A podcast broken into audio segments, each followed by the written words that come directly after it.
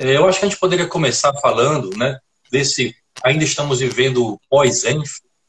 Então, como é que foi o ENF para você, essa experiência online, os desafios, você que ainda foi presencialmente lá, os frutos que já podemos experimentar após ENF, o que você tem a dizer para a gente? Então, Elvis, é, o ENF ter sido esse ano online foi um grande desafio. E muitas pessoas ficaram assim até muito pesarosas pelo fato de o ENF ter sido com esse formato. Porque cá para nós, né, já que estamos falando entre amigos, entre irmãos, cá para nós, o ENF é um encontro que nós gostamos muito de ir. O ENF é um encontro que nós amamos, porque lá, além de orarmos juntos, além de ouvirmos juntos a voz de Deus, nós também temos uma outra experiência que é linda e que é fantástica, que é encontrar os irmãos, que é nos vermos, que é encontrar com os irmãos servos e servas de todos os estados do Brasil, irmãos de outros países que vêm participar conosco, né? E o ENF, então, é essa experiência, esse momento que nos faz falta. Então, esse formato esse ano do ENF virtual, e claro, não poderia ter sido de outra maneira, é, considerando a situação que nós estamos vivendo, ele foi um desafio. Mas, ao mesmo tempo, como alguns bispos do Brasil têm, têm dito, a, RCC não parou.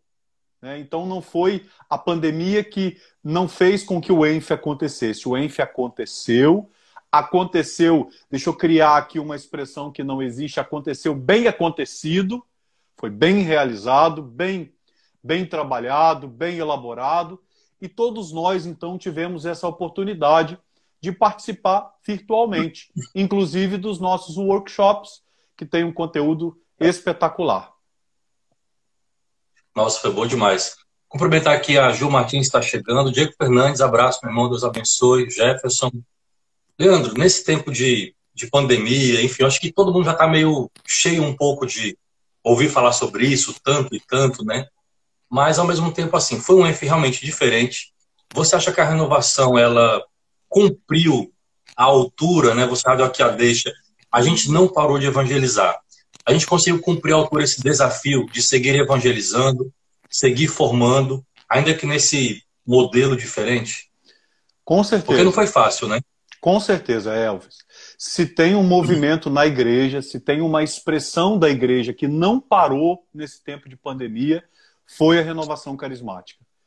Se não, se não tivemos a oportunidade, se não pudemos nos aproximar fisicamente, nós nos aprofundamos e nos encontramos virtualmente.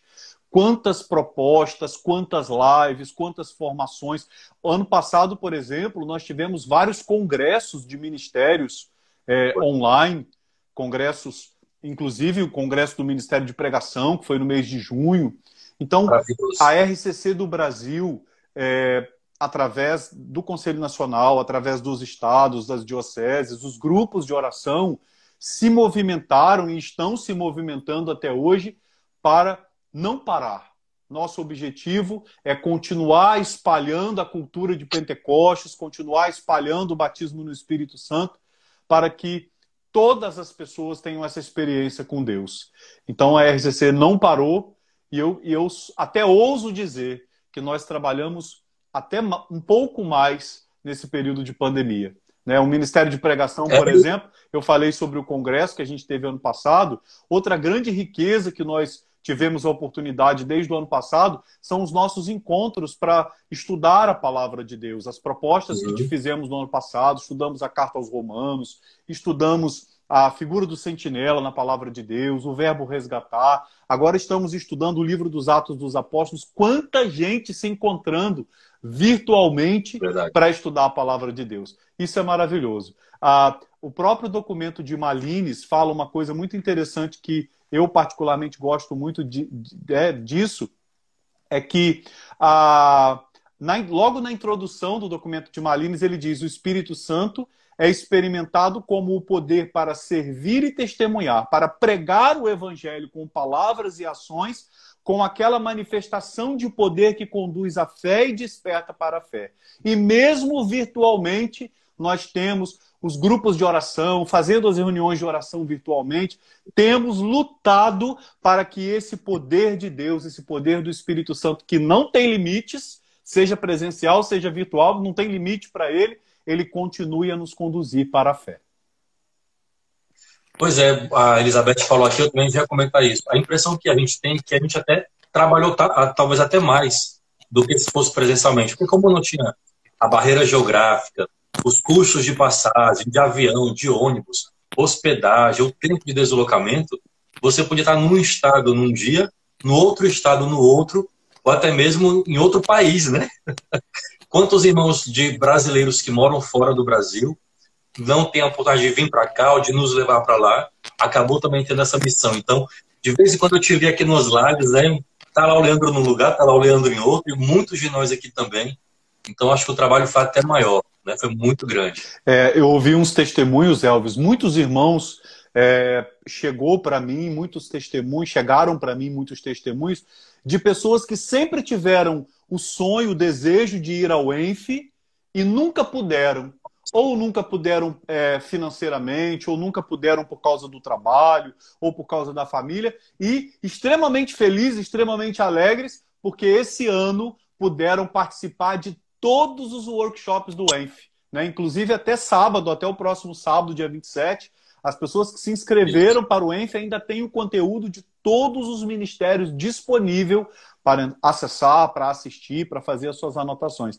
Isso foi uma oportunidade maravilhosa que um tempo difícil, que é esse que nós estamos vivendo de, de pandemia, nos proporcionou. É o Espírito Santo agindo na dificuldade. Né? Tivemos a dificuldade de nos encontrar presencialmente. O Espírito Santo, que é Deus, que quer dar a vida para nós, que fala através dos profetas, foi e fez com que todos pudessem se encontrar nesse ENF virtual, principalmente aqueles que nunca tiveram oportunidade de participar presencialmente. Isso acaba sendo uma, uma motivação até para se organizar, se Deus quiser. Ano que vem, né, tudo isso passe, enfim, a gente consiga voltar ao presencial, né, com a graça de Deus até essa experiência primeira para muitos no online, até para se organizar em tempo, em financeiro, para ir ter a experiência em conjunto, aquilo que você falou logo no começo, que foi uma grande bênção, mas faltou ainda aquela experiência do toque do presencial. Mas, claro, no online foi, foi assim, suplantado, foi suprido muito a graça de Deus. Eu acho que até em número de inscrição também, se fosse o tanto de inscritos no presencial, não comportaria, né? É. E sabe uma coisa muito interessante, Elvis, é que, é, pelo menos em mim, esse ENF virtual gerou um grande desejo de estar no próximo ENF com toda certeza. É. Eu acredito que gerou isso no coração de muita gente. Toda aquela nossa vontade, aquele nosso anseio de estar presencialmente na Canção Nova ou em Aparecida, onde quer que o ENF fosse realizado, isso alimentou ainda mais o nosso desejo de estar no próximo, assim que for da vontade de Deus, que tenhamos um ENF presencial. Eu acho que o próximo ENF presencial ele vai ter muita gente, muita gente mesmo, porque o nosso desejo é muito grande de nos encontrar. Eu também estou com muita expectativa. Eu acho que vai assim, vai nos surpreender mais ainda. Leandro, você teve alguma dificuldade, né? O tema não vai ser só o ENF, mas a gente está aqui como o ponto de partida. Você teve alguma dificuldade para o ENF, por exemplo, de fazer as gravações? Porque muitos de nós que pregamos, que formamos, não tínhamos essa vivência com o virtual, com câmera. Eu mesmo lembro que gravando aqui, até partilhei já com a Eliane, com a Renata, né? Me conta o que você achou, porque eu estava muito nervoso. Eu gravava, esquecia o roteiro, gravava de novo, porque eu não queria fazer picotado, né? Queria fazer de uma vez só.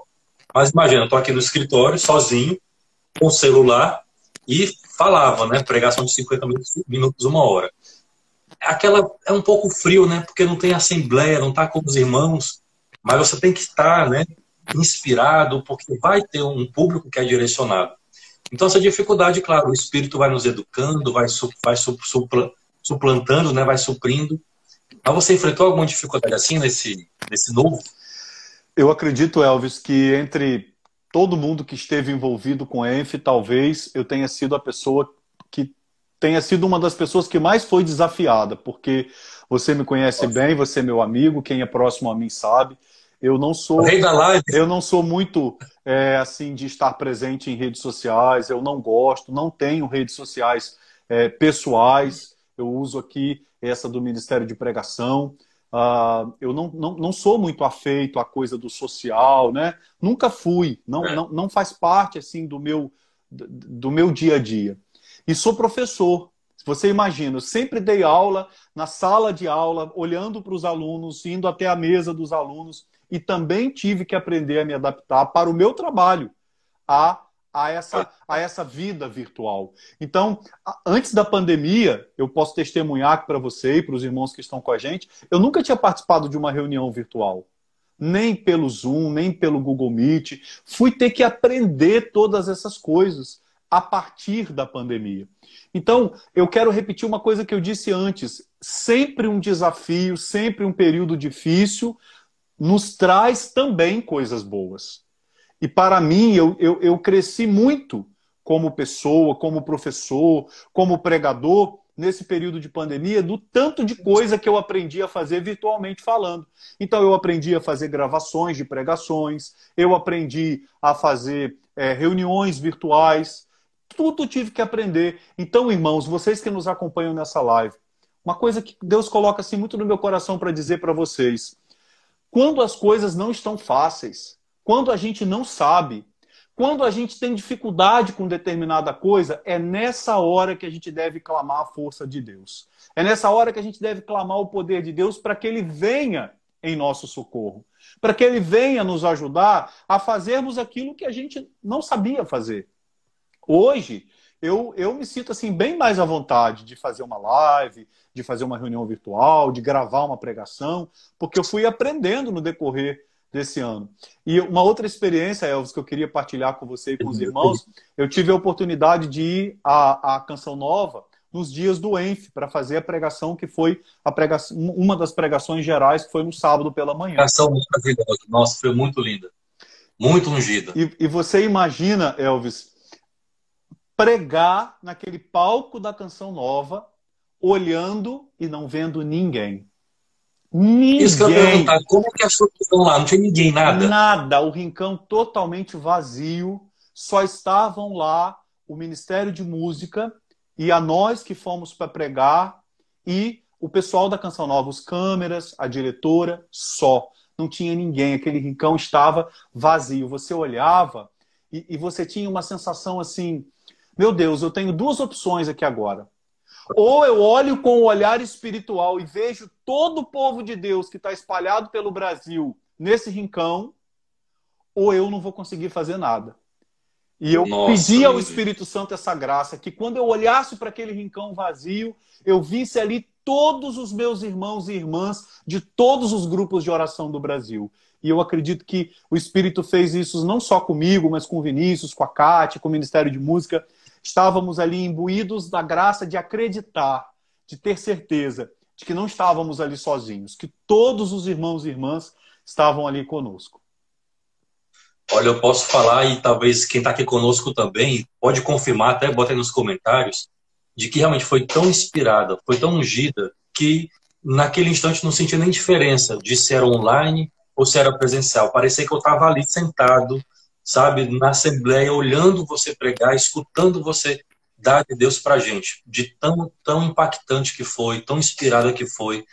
Então, realmente, né, não tem limite para evangelização, a gente vai aprendendo, errando, atrapalhando, acertando, né, tudo para evangelização não parar.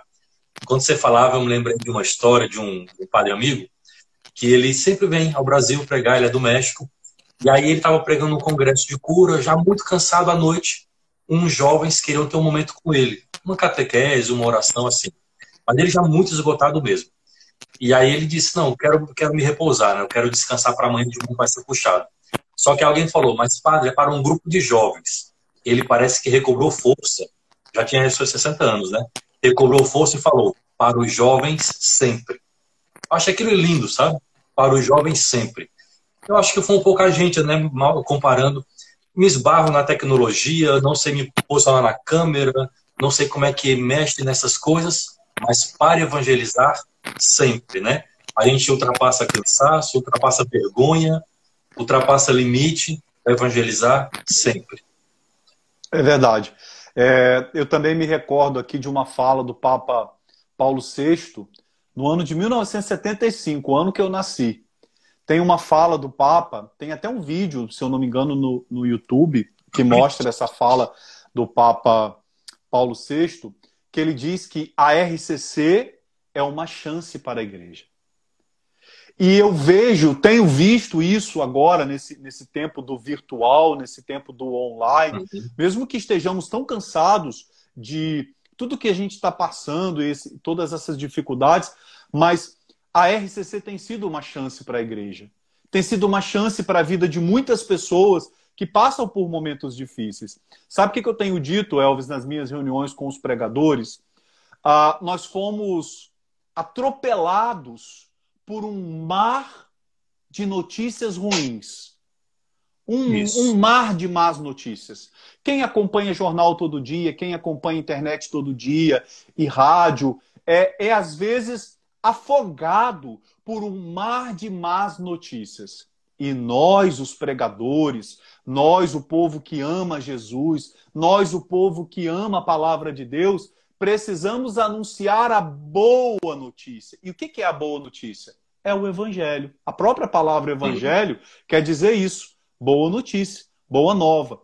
Então, é, eu penso que nós somos uma chance para a igreja, e sendo uma, uma chance para a igreja é, por conseguinte, somos uma, somos uma chance para todo mundo, precisamos ser esses anunciadores da Boa Nova. Sempre que está havendo, por exemplo, uma grande dificuldade, uma polêmica, um assunto que está tirando a gente do sério, vamos anunciar Jesus Cristo. Vamos anunciar as maravilhas que Jesus fez. Vamos anunciar as curas que ele realizou. Vamos anunciar as coisas que ele ensinou.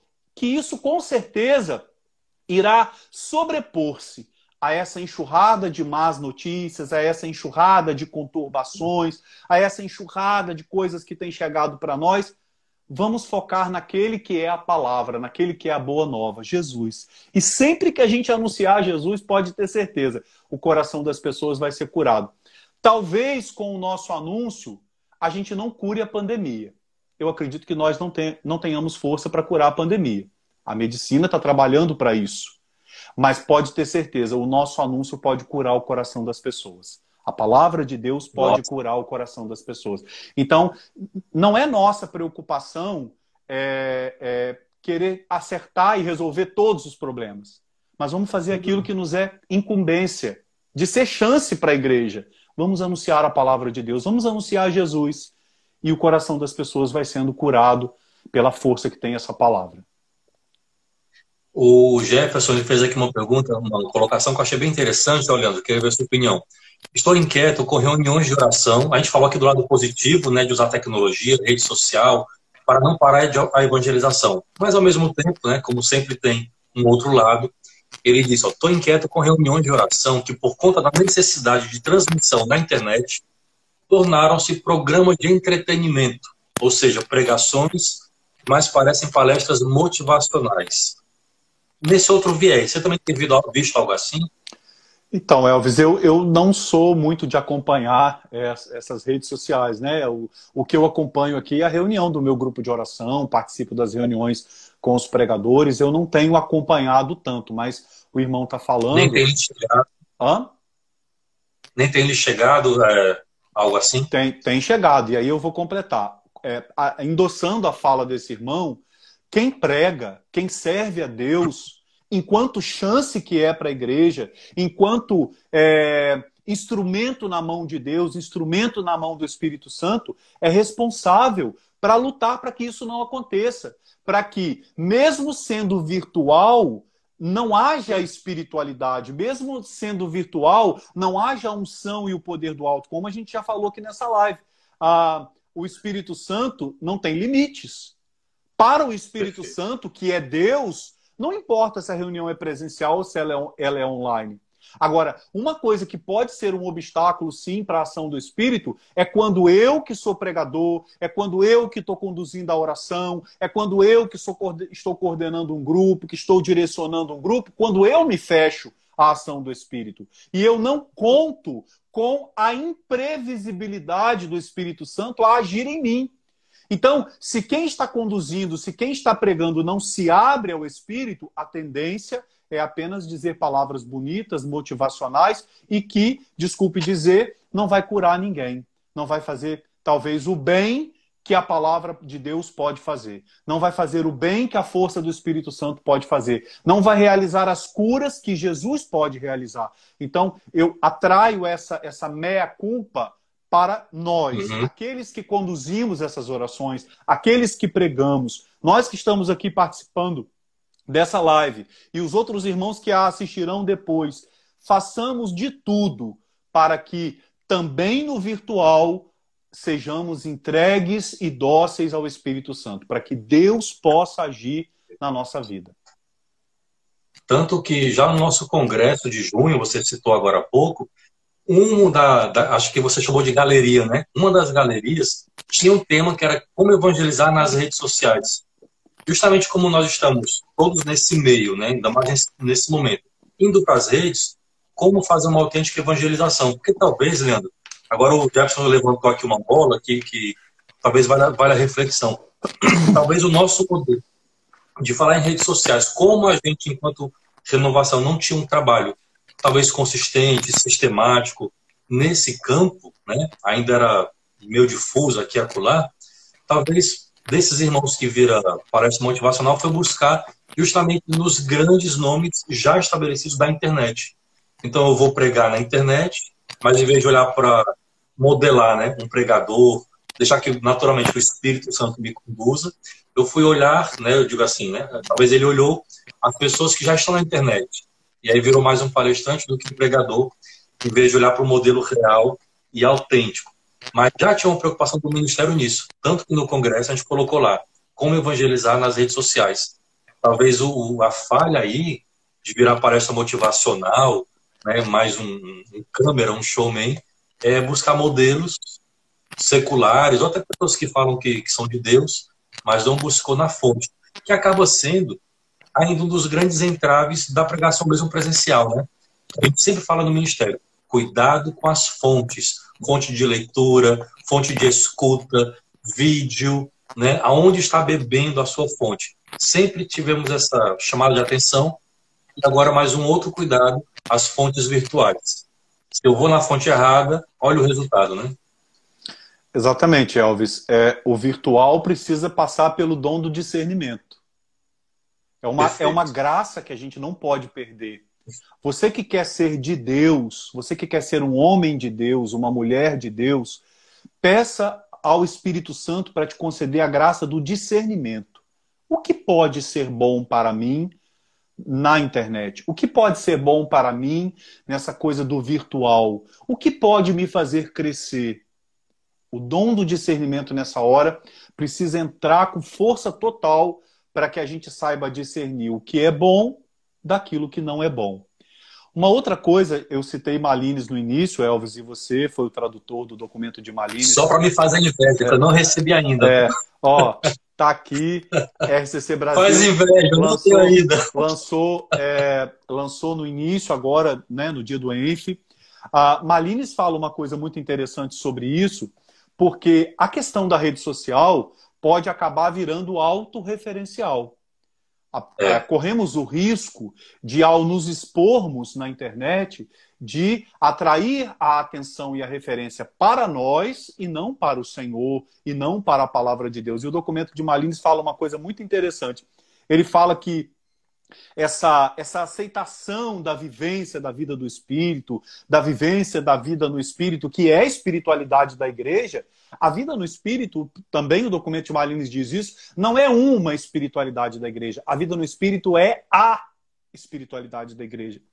Não é a espiritualidade da renovação, é a espiritualidade da igreja, diz o documento. Né? E essa aceitação, então, de, de vivência dessa vida no espírito, ela precisa envolver o que nós chamamos de autoesvaziamento. Esse autoesvaziamento, ou seja, esvaziar-se a si mesmo, a kenosis, que o próprio Cristo passou, que nos diz Filipenses 2,7, que o próprio Cristo passou somente uma vez, que o nosso ego com qual intenção eu faço uma live? Com qual intenção eu vou para uma rede social falar alguma coisa? Qual é a intenção? E aí o documento então vai clarear isso. Somente uma vez que o ego tenha sido retirado é que o dom do espírito pode ser plenamente experimentado. Então, o discernimento dos espíritos vai nos ajudar muito a pensar dentro desse contexto do que escolher assistir, do que escolher participar. Autorreferenciação não tem a ver com a experiência do dom do espírito experimentado. É o contrário. A experiência do dom do espírito experimentado é a experiência do autoesvaziamento e não da autorreferência. Quando, quando eu vi você pregando no ENF, já estava assim naquele espírito né, de viver o ambiente do ENF, enfim. Mas aí na hora que você sacou na sua pregação e citando Malines, puxa vida, já está com um livro quentinho, recém-lançado e já citando ele na pregação. Eu dei um pulo aqui em casa. É, eu citei não só daquela geral, mas também outras que eu fiz gravada, de workshops, de ministérios. Porque, assim, Elvis, você conhece o documento de Malines muito bem, você o traduziu, eu também conheço, já li pelo menos umas 10 vezes. E para quem está aqui, para quem vai assistir é, essa live depois, é fundamental para a vida de uma pessoa carismática, não só os os, os, membros, os servos do movimento, do, do, movimento eclesial, mas também de novas comunidades, to, todos que somos frutos de, de, de Duquesne, todos que somos fruto daquele retiro e que hoje nós chamamos de CARES, não só a renovação carismática enquanto movimento eclesial, mas as novas comunidades, os músicos, as bandas, todos que somos fruto de, de, de precisamos mergulhar muito nesse documento, porque ele fala muito de nossa identidade, ele fala de quem nós somos. E é preciso saber quem nós somos para saber onde nós queremos chegar. Nós só saberemos onde nós queremos chegar se nós soubermos quem somos. E saber quem nós somos ajuda muito, Elvis, a curar as nossas carências. Ajuda muito a gente a curar Nossa. aquilo que a gente é, tem enquanto déficit dentro de nós. Então, Malines, enquanto servo carismático, enquanto cantor carismático, pregador carismático, membro de nova comunidade, nos leva a mergulhar profundamente em quem eu sou, como fruto de Duquesne. Acho que Malines faz isso na nossa vida, fez na minha vida, acredito que fez na sua também. Por isso é tão importante que nós o tenhamos e o leiamos uhum. é, debruçadamente. Né? Ah, o, Paulo, Nossa, o, o, meu Malines, ele tá autografado pelo Ralph Martin, né? Assim, uma grande honra e eu já li também várias vezes o quanto esse livro, esse documento é importante para a gente, Leandro. Nossa, quem não leu, leia. Quem não adquiriu, adquira. Não é merchan, aproveitando o espaço para isso, nada disso. Mas é, realmente ele é fundamental para a nossa vida carismática. É, é conteúdo sério, é conteúdo seguro, é conteúdo é. que vai levar a gente a águas mais profundas. Ah, eu, eu ia citar ainda anteriormente naquela fala o Papa Francisco, na, na, na carta que ele escreveu, o afeto à Eucaristia, o afeto à Sagrada uhum. Escritura, ele, ele falando de São Jerônimo, ele cita um, um, um, santo que diz que São Jerônimo vivia todo embrenhado na palavra de Deus. Eu achei essa expressão fantástica, né? Quem, quem mora em zona rural, quem conhece bem a área de verde, de mata e tal, sabe o que é embrenhar, embrenhar-se. Embrenhar-se é entrar e ir se livrando dos obstáculos e afastando e caminhando para que possa dar o próximo passo. Você precisa afastar alguma coisa, um galho, alguma coisa que esteja te atrapalhando. E o Papa, então, no, na, na, carta ao Afeto à Escritura, ele diz que São Jerônimo vivia embrenhado na palavra de Deus. É, eu, eu penso que nesse tempo de guardar a nossa identidade, que é o verbo que nós estamos vivendo em 2021, é um tempo também de nós nos embrenharmos em Malines. Por quê? Porque Ai, nos embrenhando em Malines, ou seja, entrando e, e, se tem alguma coisa que eu não entendo, que está atrapalhando o meu entendimento, eu busco, eu vou a um dicionário, eu vou a alguém que me ajude e tal. Embrenhar significa isso não permitir que nenhuma dificuldade faça com que você não consiga compreender, mas ao contrário, que você lute contra aquela dificuldade para que você tenha um pleno entendimento do que você está lendo. Então, um convite, claro, em primeiro lugar, nos embrenharmos na palavra de Deus, mas de modo especial 2021 21, a nós nos embrenharmos também no documento de Malines. Leandro, então vou aproveitar e dou, vou dar aqui um, um spoiler, um aviso em primeira mão. Posso? Pode. Se, se, Deus permitir, com a graça de Deus, agora no final de março, eu vou ir para o escritório para poder fazer a formação do curso de Malines. Então, agora, fim de março, a gente deve gravar. Já preparei as aulas, então o livro vai virar curso. No final de março, devo ir para lá para gravar. Abril é o tempo de edição, divulgação. E se Deus quiser, né, nada de pandemia ou decretos atrapalharem, eu, a gente vai lá, grava e em maio deve ser lançado. Então, além do livro, vamos ter também o curso de Malines. Maravilha, né, Elvis? O nosso IAD, o nosso Instituto de Educação à Distância da RCC Brasil, é uma riqueza para a RCC Demais. do Brasil. E a cada dia que passa, vai sendo enriquecido ainda mais. Né? Ah, você está dizendo aí que a gente vai lançar daqui uns tempos ah, o curso sobre Malines. Nós temos o curso que é baseado no documento do ICRIS sobre o batismo no Espírito Santo, que é fantástico. Foi gravado pela, pela Bea e pelo Vicente. Temos o curso dado pelo nosso querido professor João Cláudio Rufino sobre instrumentos eficazes para melhor compreender a palavra de Deus. Olha, são tantos cursos, é, tão, é, é, é uma riqueza tão grande o nosso IAD, o nosso Instituto de Educação à Distância, que vale muito a pena, amados irmãos, que a gente mergulhe na, na, a cada vez mais estudando, fazendo esses cursos virtuais. E eu acho, Elvis, eu, eu quero acreditar que esse tempo de pandemia que fez com que muitas pessoas que não tinham muito hábito do virtual, do online, como eu já testemunhei uhum, para vocês, sim. que isso vai fazer com que o nosso IAD cresça mais. Porque agora as pessoas estão mais ambientadas nesse ambiente virtual e que vai favorecer para que elas se interessem também em fazer os cursos do nosso IAD, inclusive o curso sobre Malines que você vai gravar. Se Deus quiser, em breve estará disponível para todos nós. Tenho certeza absoluta que vai ser uma riqueza.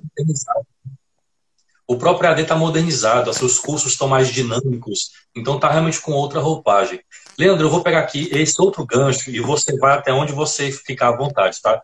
Você falou que nós estamos no ano de guardar a nossa identidade. O Malines é realmente um instrumento para isso, tá? De novo, não é propaganda, mas é um instrumento que vem calhar nesse ano de guardar a identidade. Ou seja, parece que na vida espiritual e na vida carismática, a gente avança ao mesmo tempo enquanto, enquanto volta. Né? é um paradoxo da vida com Deus. Você cresce, avança, ao mesmo tempo que sempre retorna. Retorna para onde? Para o primeiro amor, para as raízes, né? para a sua história. E aí, e junto com isso, acho que foi a Eliane fez um comentário agora há pouco assim, sobre as pessoas que não gostam da RCC. Deixa eu ver se eu encontro aqui, ó. Sobre as pessoas que não gostam da RCC, o que posso dizer, já que na igreja nós temos espiritualidades diferentes. diferentes. Então, ou seja, nós estamos vendo na igreja, infelizmente, uma tensão cada vez maior entre o viés, é, a linha progressista, tradicionalista, carismática, né?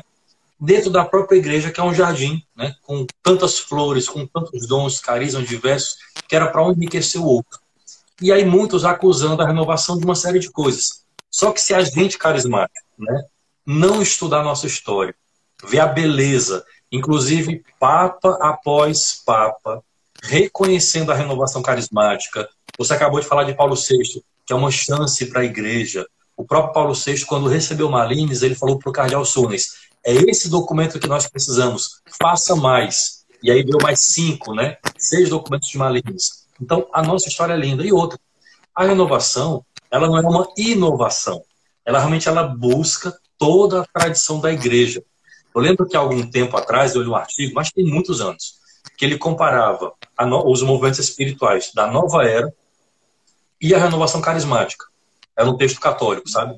Então dizia, enquanto a nova era, ela vai no passado buscar tudo que é esotérico, satanista inclusive, para trazer uma nova roupagem e apresentar para o homem moderno, a estratégia do Espírito Santo com a renovação carismática é pegar toda a história da igreja e apresentar também ao homem moderno. Ou seja, porque na renovação carismática não é algo fechado. Ela cabe ir para congregação, pastoral, grupo, família, toda a tradição. Então, na renovação cabe toda a tradição monástica, mística, espiritual, litúrgica. Então, não é algo solto, né? Ela está na tradição bimilenar da igreja, dos movimentos de renovação que já tivemos. Se a gente não estuda isso, quando vê uma voz dissonante e fala que a renovação é progressiva, é, não, é litúrgica, não é litúrgica, não tem embasamento nos dons, essa pessoa não conhece a história da igreja, a história da renovação, porque os dons nunca pararam na história da igreja. A renovação não traz agora de do Kesmin para cá, ou de Beata Guerra para cá. Os dons sempre estiveram na igreja. Então, junto com Marines, se a gente não conhecer a nossa história e mostrar beleza, outros vão falar abobrinha por aí e pode gerar até um, um mal, uma cisão, né? O que, que você acha sobre isso? É, algumas coisas são bem importantes a gente falar aqui, né, Elvis? Em primeiro lugar, é, a gente precisa entender que as, as pessoas que às vezes dizem não gostar da renovação, eu acho que no fundo, no fundo, na verdade mesmo, elas talvez não tenham gostado de alguém que é da renovação. Ou de alguma coisa que aconteceu, de algum fato, de alguma atitude. Porque eu, eu não acredito que talvez esse não gostar seja diretamente ao movimento. Mas olhar para uma pessoa que nos decepcionou na renovação, olhar para um grupo que às vezes tomou uma atitude que não foi muito legal e que entristeceu o nosso coração, isso faz a gente não gostar. Então, é, eu quero crer que muitas pessoas que dizem não gostar de nós, elas não gostam, na verdade, não é da renovação é de algumas coisas que aconteceram no seu bojo, no seu interior, no seu, no seu meio. E aí, Elvis, para essas pessoas, eu penso que a gente precisa ter uma palavra que é super importante: respeito. Respeitar. Respeitar. Se não gosta, se não gosta da nossa maneira de orar, se não gosta da nossa maneira de cantar, se não gosta da nossa maneira de cantar, meu irmão, minha irmã, eu te respeito. Viva a sua espiritualidade do jeito que você gosta. Eu vivo a minha do jeito que eu gosto. Você vive a sua do jeito que você gosta. Eu acho que respeito é a palavra fundamental para para isso. E a gente não tem que ficar criando embates. Ah, a pessoa uhum. falou isso da renovação. Amém, é a opinião dela. a gente respeita. É, é, ou então chegar a pensar que os carismas pertencem a nós, a renovação. Não, os carismas não pertencem a nós, os carismas são do Espírito, os carismas são da igreja. Ah, tem uma coisa linda em Malines também, Elvis, que a gente pode citar nesse contexto, que diz assim: à medida que os membros da renovação crescem em Cristo, os elementos carismáticos se tornarão mais e mais integrados a toda a vida cristã, sem perder nada de seu poder e eficácia. Cada vez mais eles serão identificados como cristãos e menos como pentecostais e carismáticos. Então, a igreja é esse ramalhete de carismas, de espiritualidades, de vivências, de jeito de orar, e nós respeitamos a todos. Nós precisamos ter um amor imenso a todos. Essa é a igreja católica. A palavra católica quer dizer o quê? Universal, que abrange a todos, que recebe de coração a todos, todos os carismas, todos os dons. Convivemos nessa harmonia, é a, divers... é a unidade na diversidade. Então, quando alguém diz para mim, por exemplo, que não gosto da renovação, não gosto do jeito de vocês, a única coisa que eu costumo responder é: eu te respeito, meu irmão. Viva a sua fé, a sua espiritualidade, eu vou viver a minha, e se Deus quiser, nós vamos nos encontrar no céu. Você pelo seu caminho, Exato. eu pelo meu, e a gente se encontra lá. E a igreja realmente ela é um mundo, né? Se você não gosta do jeito da renovação orar, tem outros movimentos, outras correntes de espiritualidade, não dá para dizer que existe um jeito só de ser católico, né? Ser católico é isso. Aí começa a fazer meio que uma lista, é quase que você ter que cumprir um combo, né? Tiquei, tiquei, tiquei, sou católico. Se eu não tenho esse tique, já não sou, né? Então eu tenho que fazer um monte de critério. Tem vários movimentos, vários jeitos. Nenhum movimento dá conta de toda a espiritualidade. Você vai ter movimentos mais é, alinhados com o social, outros mais espiritual, o que não quer dizer alienado. Isso já é uma questão batida e resolvida, eu acho que há muito tempo. E aí, Leandro, insisto assim no conhecimento, né? Não só conhecimento racional, claro, intelectivo, mas também, quando a gente conhece a história da renovação, a teologia que ela tem, você vê que os dons são de Deus, sempre esteve presente na história da igreja. E aí, junto com Malins, dá uma fugidinha aqui rápido, ó, um outro livro que eu acho fundamental. Ah, Iniciação Cristã tem. e Batismo no Espírito Santo. Você tem, né? Sabia que você tinha. Tem. Vou deixar aqui para quem quiser pegar como dica. Ó.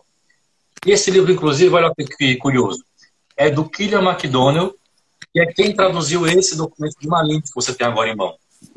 Você deve ter ele por aí. Sim, esse documento aqui tem um prefácio do Ferraniero Cantalamessa.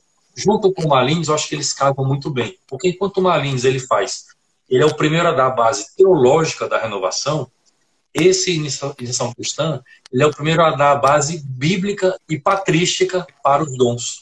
Então ele vai lá na palavra de Deus, ele vai nos primeiros séculos do cristianismo, identificando a presença dos carismas já na igreja nascente. E tem uma frase que ele fala muito interessante, diz assim, naquele tempo, ser batizado já era, né, implicitamente, batizado no Espírito Santo. O anormal era que não se manifestasse os dons. Depois de um tempo, mais aí de Agostinho para cá, é que houve uma separação, né? Entre batismo sacramental e depois a nossa experiência da efusão, que você experimenta os dons. Mas no começo, batizado já era no Espírito Santo. Então, esse tipo de conhecimento nos ajuda a não ouvir vozes dissonantes, né? Que às vezes enganam e tem enganado, infelizmente, muito dos nossos jovens, em particular, nos grupos de oração. É, outra, outro viés também que a gente pode é, trabalhar aqui é que qual é o objetivo da renovação existir? Boa. Qual é o por que a renovação surgiu? Por que o Espírito Santo despertou a renovação em 1967 naquele grupo de jovens naquela universidade em Pittsburgh? Eu gosto muito de, de uma coisa que é, um daqueles jovens disse: Senhor, se tu queres é, demonstrar, se tu queres mais do teu espírito, dar mais do teu espírito a mim, mostrar mais do teu poder, eu quero. Eu quero. Então, qual é o objetivo último? Qual é o objetivo principal da renovação carismática? Proclamar que Jesus é o Senhor pelo poder do Espírito Santo na glória de uhum. Deus Pai. Esse é o nosso objetivo último. Nosso objetivo não é ficando, ficar dando opinião sobre é, aquele assunto, a esse assunto, e, e as pessoas quererem que a gente dê opinião sobre tudo, e que a renovação diga o que pode, o que não pode, o que deve, o que não Nossa, deve. Faz, faz isso, né? sabe? Né? É, a gente tem visto muito isso. Gente, nosso objetivo é anunciar Jesus Cristo. Vamos anunciar Jesus Cristo, que com o anúncio do nome de Jesus Cristo, todas as coisas que estão obscuras virão à luz. Vamos Maravilha. gastar o nosso tempo, vamos dedicar o nosso tempo proclamando Jesus Senhor das nossas vidas. Proclamando Jesus Senhor dos nossos grupos de oração, dos nossos ministérios, da nossa vida, da nossa família. Vamos fazer isso. E ao proclamarmos Jesus como Senhor, nós vamos ver esse querer fazer mais de Deus em nós e por nós, como foi pedido lá por aqueles jovens de Duquesne. Senhor, se tu queres fazer mais na minha vida, eu quero. Então, proclamando Jesus como Senhor no poder do Espírito Santo para a glória do Pai, é o nosso objetivo último. Além desse, os outros só são consequências. Esse é o principal. Porque daí, senão, nós, assim, eu não diria de forma melhor, foi perfeito. Porque senão a gente vira, falando aqui, tem muitos pregadores aqui conosco, senão os pregadores vão acabar virando comentadores e não evangelizadores. E como comentador, se auto-intitula profeta.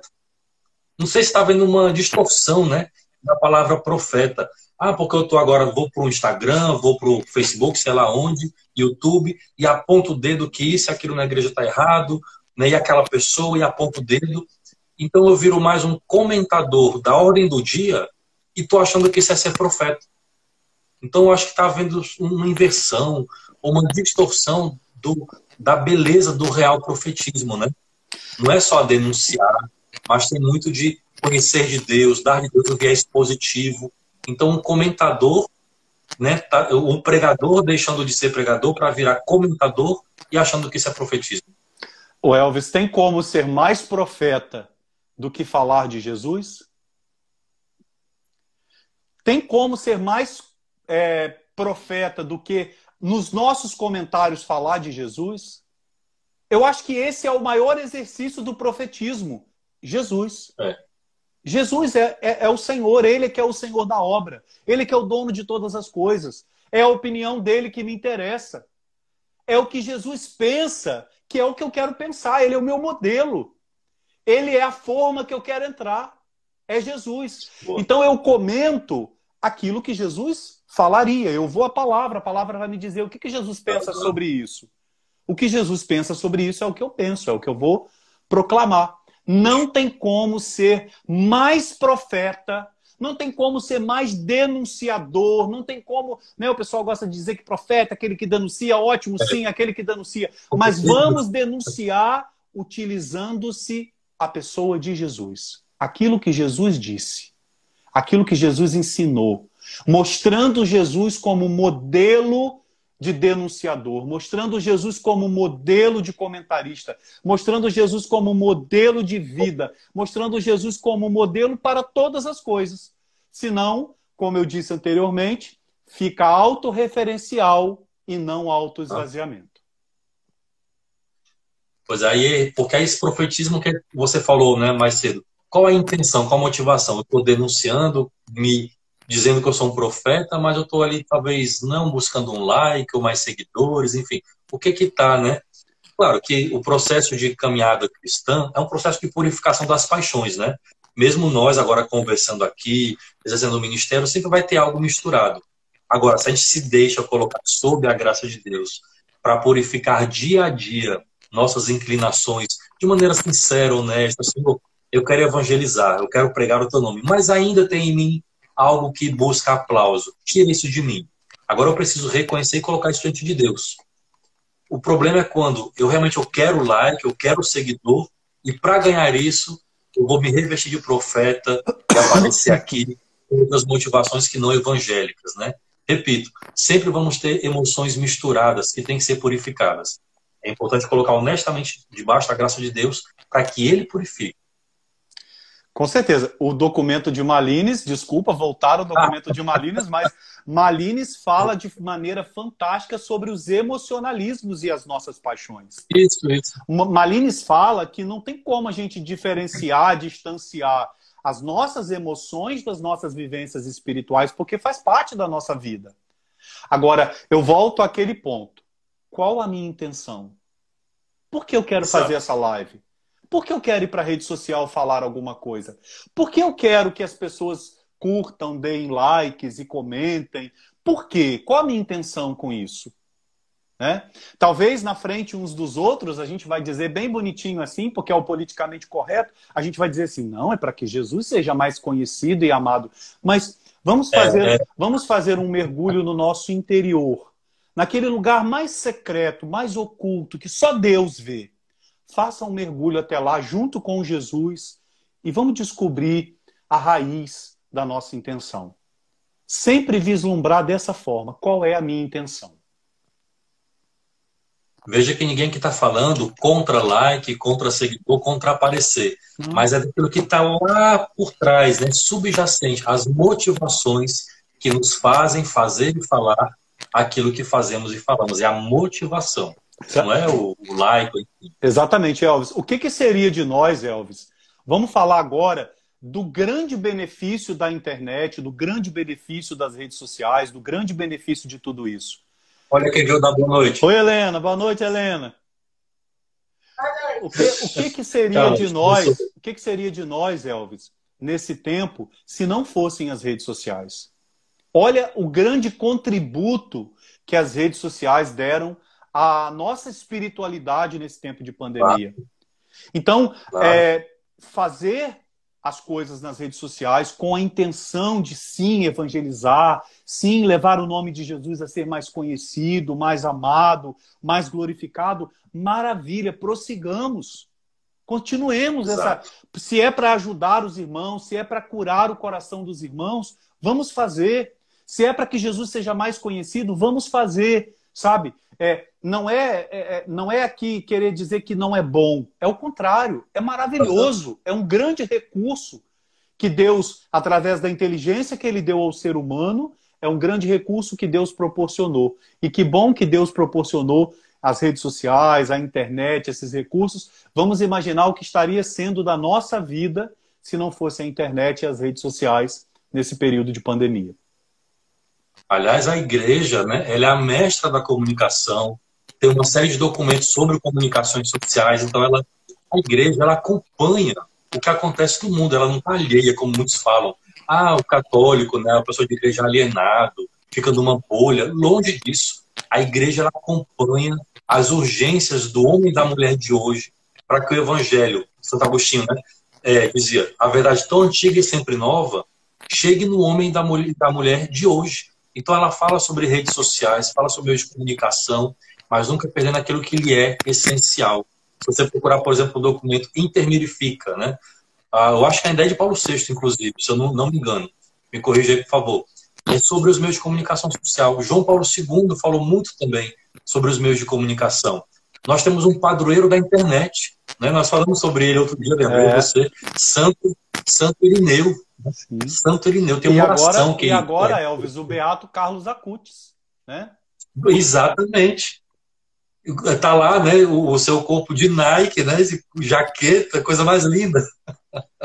Das redes sociais, o influencer, como brincava o Papa Francisco, né? Olha os influencers que nós temos. Quem é hoje o meu influencer, o seu influencer? Né? Qual santo influencia a nossa história? E aí, Leandro, eu me lembro também de um homem muito santo, que está em processo, inclusive, de beatificação, o, o, o bispo Fulton Sheen, americano, um homem talvez pioneiro nos meios de comunicação nos anos 50, ia para a rádio, para a TV, mas com uma profecia, uma mística tão profunda que ele conseguiu unir a técnica midiática, né, o saber essa linguagem, mas ele nunca perdeu o aspecto evangelizador. Talvez quem não conheça aqui, fica a dica. Estude a vida de Fulton Sheen. Se você quer evangelizar nas redes sociais, nos meios, nos meios de comunicação, tendo a técnica, mas nunca perder a mística. Fulton Sheen pode ser o nosso grande intercessor também. O Elvis, vamos sair dos Estados Unidos e vamos para o Brasil. Ah, Monsenhor, Monsenhor Jonas Abib. Claro, o homem claro. da comunicação social fundou uma rádio, fundou uma televisão, e depois, com o, advento e, e a ampliação da internet, Monsenhor Jonas foi para a internet. As redes sociais são uma bênção na nossa vida, a comunicação social em si é uma bênção na nossa vida. Né? O próprio Monsenhor Jonas Abib, tão querido de todos nós, é um homem das, das mídias sociais. Quantos de nós já tivemos as nossas vidas tocadas? Quantos de nós tivemos as nossas vidas transformadas ao ouvir uma fita cassete do Monsenhor Jonas Abib? Ao ouvir uma pregação do Monsenhor Jonas Abib em VHS? Ou em assistir pela TV? Um homem, um grande profeta, das redes sociais, que eu, particularmente, tenho uma profunda admiração e está comemorando esse ano os 50 anos do batismo no Espírito, da experiência dele né, de batismo no Espírito, o nosso amado Monsenhor Jonas Abib. Então, veja, a, a rede social, a, a, comunicação social em si é um grande contributo para nós, para toda a igreja. Porque, no fundo, a, a igreja e a evangelização vai onde o povo está. Né? Eu parafraseando aquela frase do artista vai onde o povo está, né?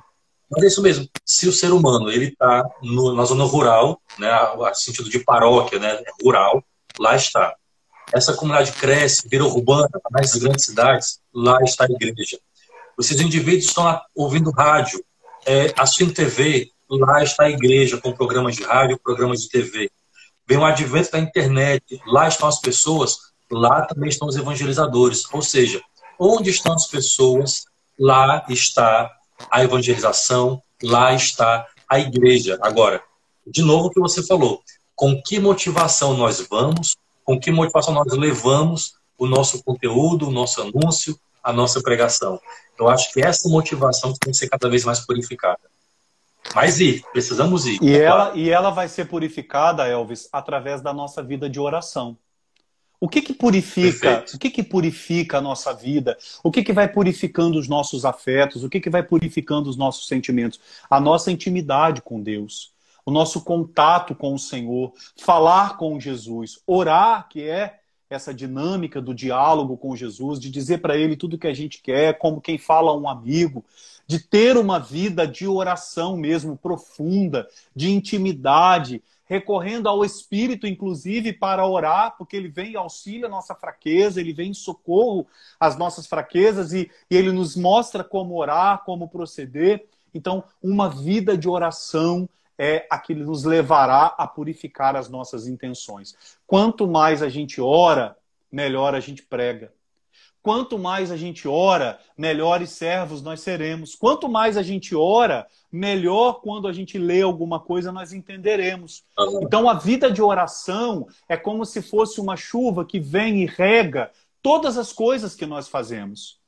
Se eu me disponho a pregar, a vida de oração eh, rega faz frutificar a minha vida de pregador. Se eu me disponho a cantar, a vida de oração rega e me faz ser um excelente cantor, um excelente ministro de música. Se eu sou escritor, se eu sou padre, bispo, freira, seja o que for, o que vai regar e fazer frutificar qualquer que seja o nosso serviço é a vida de oração. Sem ela, a gente não chega a lugar nenhum.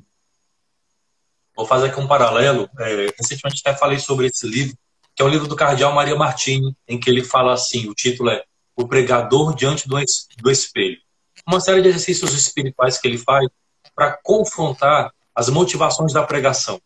E o principal eixo da catequese que ele dá é justamente a vida de oração. E aí, fazendo paralelo, quando nós oramos, nós também nos colocamos diante do espelho. Né? Nossas sombras, nossos limites, as motivações ainda não curadas, não emancipadas, o problema é que às vezes, e aí eu tenho experimentei por isso, a gente vai no nível de e quando começa a enfrentar essas sombras que há em nós, muitos, em vez de avançar para seguir o caminho da purificação, se assustam com o que vem. Né? Oração é se olhar no espelho. Né? Deus ele vai se mostrando a nós e nos mostrando a nós mesmos. Bento XVI falava isso. Somente Deus revela o homem ao homem. Então, naquele primeiro susto que nós temos quando mergulhamos na oração, nossa, eu tenho isso em mim, eu tenho essa motivação errada em mim. Em vez de avançar na oração, muitos têm uma tentação de parar, porque se assusta e fica naquela vida medíocre, ou seja, mediana. Eu nem volto para o mundão, né, porque já caminhei, não dá mais para voltar, mas eu não avanço na oração, porque eu tenho medo do que eu posso encontrar em mim.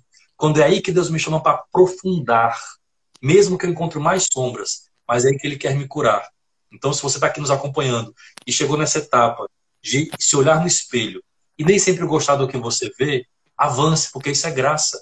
É só nesse confronto conosco que o Senhor nos purifica para podermos falar melhor, evangelizar melhor, pregar melhor. Mas eu tenho que vencer essa batalha interior, largando a vida velha, o homem velho, indo para a vida nova. O Elvis, quando a gente olha por esse espelho, a gente precisa ver aquele que é o nosso modelo, Jesus. Perfeito. Jesus é a forma que nós queremos nos moldar. Porque toda forma que não for Cristo é uma traição uhum. à nossa própria essência. Qual é a nossa essência? Ser imagem e semelhança de Deus. Então, quando a gente se olha no espelho, quem nós vemos? A princípio, a nós. Mas quem a gente precisa ver? Precisamos ver aquele a quem nós queremos nos assemelhar. Então, quando nos olharmos no espelho, que a oração nos leva a olhar, além de nos ver a nós mesmos, nós precisamos querer ver a Jesus. E querendo ver a Jesus é onde nós vamos encontrando os nossos pontos de melhoria. Olhando nesse Exato. espelho onde vemos a nós e, por conseguinte, querendo ver Jesus, nós vamos detectando em que coisas, em que aspectos da nossa vida a gente precisa melhorar, a gente precisa crescer, a gente precisa é, se aperfeiçoar para nos amoldar à forma principal que é Jesus Cristo. Leandro, meu irmão, eu não tenho nem como agradecer essa, esse bate-papo. Como é bom conversar com você. Por mim, a gente ficava mais meia hora, uma hora, e como tá gostoso. Mas eu também não quero abusar muito do seu tempo. Eu acho que a gente pode, de repente, marcar um outro momento para aprofundar ainda mais. Quem está aí conosco pode confirmar que foi muito bom esse bate-papo. Então, agradecer você aceitar esse convite. Deu para matar um pouco a saudade de você, para a gente conversar. E como foi rico, como aprendi com você, como sempre. Então, muito obrigado. E suas palavras aí finais para quem está aí conosco, enfim. É, Em primeiro lugar, obrigado pelo convite, Elvis, para participar com você dessa live. Obrigado pelo, pela sua ajuda, pelo seu apoio. Você tem me ajudado tanto no Núcleo Nacional do Ministério de Pregação e enviar o meu abraço fraterno, carinhoso para todos esses irmãos queridos que estão conosco aqui participando dessa live, para já deixar também meu abraço para quem vai assistir depois a live e dizer que nós precisamos